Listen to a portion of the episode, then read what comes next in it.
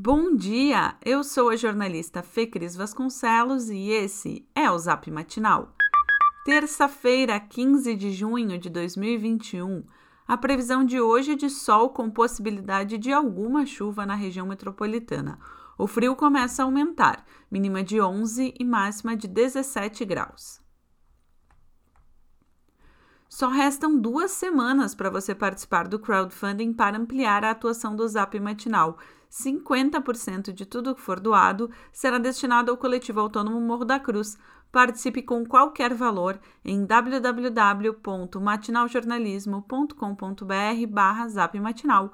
Agora, vamos às notícias não funcionou a articulação política da base do governo Sebastião Melo, do MDB, na Câmara Municipal para a aprovação da reforma da Previdência. Passadas quatro sessões e mais de duas semanas, o apoio mínimo necessário de 24 votos não veio. A partir de agora, a Prefeitura dá vazão ao Plano B, um projeto de lei complementar que eleva as alíquotas de contribuição dos servidores para até 22%. Trata-se de uma mobilização que coloca tanto os sindicatos quanto a oposição em uma situação delicada, entre o ruim e o pior, como definiu a jornalista Taline Opitz.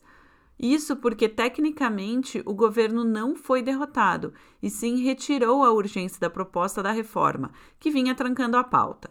Dessa forma, ganha ainda mais tempo, nesse cenário de pressão, para alcançar os votos necessários.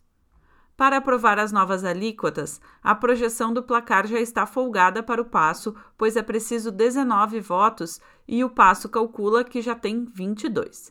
O vereador Pedro Ruas, do PSOL, que é líder da oposição na casa, vê a ação como um movimento hostil do executivo. Ele falou o seguinte, aspas, a sociedade não pode compactuar com uma lei de vingança em cima do salário dos servidores. Fecha aspas. Líder do governo, Idenir Sequim, do MDB, disse acreditar que até a votação do novo projeto, que pode ocorrer ainda antes do recesso, em 17 de julho, os servidores pedirão, por favor, que o texto da reforma seja aprovado. Segundo ele, a proposta é, abre aspas, uma das mais brandas do Brasil, fecha aspas. Uma audiência pública do projeto deve ocorrer no dia 29 de junho. Mudando de assunto, as regiões Covid de Erechim, Palmeira das Missões, Cachoeira do Sul e Cruz Alta devem reforçar as restrições para conter a disseminação do coronavírus. A determinação foi dada pelo governo do Rio Grande do Sul durante uma reunião entre associações regionais, prefeitos e comitês técnicos com a Secretaria Estadual de Saúde dentro do sistema 3As. O encontro foi feito com as prefeituras por estarem com alerta por mais de duas semanas. O estado já registrou 29.701 mortes relacionadas à Covid-19 após o registro de 29 óbitos que ocorreram entre os dias 1 e 13 de junho. De acordo com dados da pasta, a média móvel de fatalidades voltou à estabilidade, mas, na comparação com as duas semanas anteriores, houve um aumento de 14% o Rio Grande do Sul teve 1.149.424 infecções confirmadas desde o começo da pandemia. E além da ocupação de leitos de UTI, que ontem estava em 86,3% no Rio Grande do Sul, Outro indicador sobre a situação da pandemia no estado é o número de surtos ativos de Covid-19. E um levantamento recente da Secretaria de Saúde apontou o aumento entre maio e o começo de junho, saltando de 157 para 192, afetando todas as regiões gaúchas, mas especialmente as áreas de Porto Alegre, Caxias do Sul e Passo Fundo.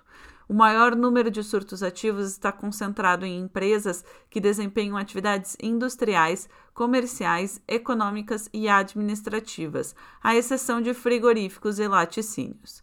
Somente nesses locais foram 53.100 pessoas expostas ao coronavírus, das quais mais de 5.700 já testaram positivo para Covid-19. E para controlar a pandemia, vacina. Hoje, residentes em Porto Alegre que tenham 53 anos ou mais podem procurar 12 unidades de saúde ou o drive-thru da PUC-RS em busca de vacina contra a Covid-19, assim como os públicos anteriores que já tinham sido chamados.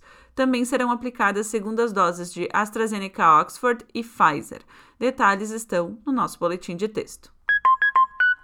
Esse foi o Zap Matinal, feito com base em conteúdos dos sites G1RS, GZH, Sul 21, Jornal Correio do Povo, Jornal NH e Jornal do Comércio. Nós trazemos notícias gratuitas todos os dias no seu celular.